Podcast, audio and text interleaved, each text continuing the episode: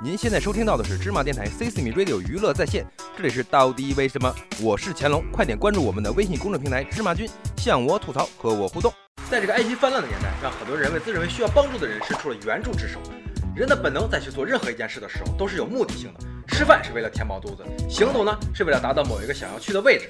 自己的行为就是在完成大脑在那刻所传达出来的指令。那么帮助别人也是大脑传达出来的需要或者想要去完成的动作。小的时候呢，就经常听到老师说“助人为乐，助人为乐”。就这个词儿来说呢，我觉得并没有那么的高尚。为什么呢？助人为乐，解释起来很简单，帮助别人快乐自己。也就是说，帮助别人之后，自己是可以得到快乐的。因为我们需要快乐，所以我们才会去帮助别人。这难道不是一种自私的表现吗？如果真的想要去帮助别人的话，又怎么会在乎是快乐还是不快乐呢？所以说，只能在不损失自己利益，或者说能获得更多利益的前提下，人类才会去选择帮助除了自己以外的其他生物。那么咱们今天就来讨论一下，为什么帮助别人会快乐自己呢？这其实是一种欲望的表现，通过完成帮助别人的举动来证明自己活在这个世界上并不是没有用处的。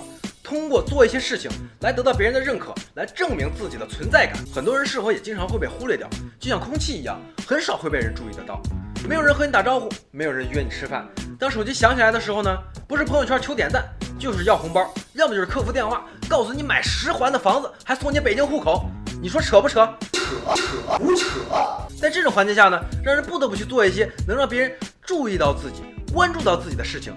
因为呢，自己需要快乐。当然了，一定会有人在帮助别人之后说：“操，真他妈白眼狼，连句谢谢都不说。”这就是说明自己想要的没有得到，就算出于礼貌，没有被别人尊重，也会很不爽。在帮助别人之后呢，都希望听到一句谢谢，或者是其他感激的词语，来享受那种被人尊敬和被人需要的成就感。就像成龙和李连杰一样，曾经的功夫巨星，现在呢年纪都大了，拍不动功夫片了，慢慢就会被观众们所遗忘，就没有了任何的存在感。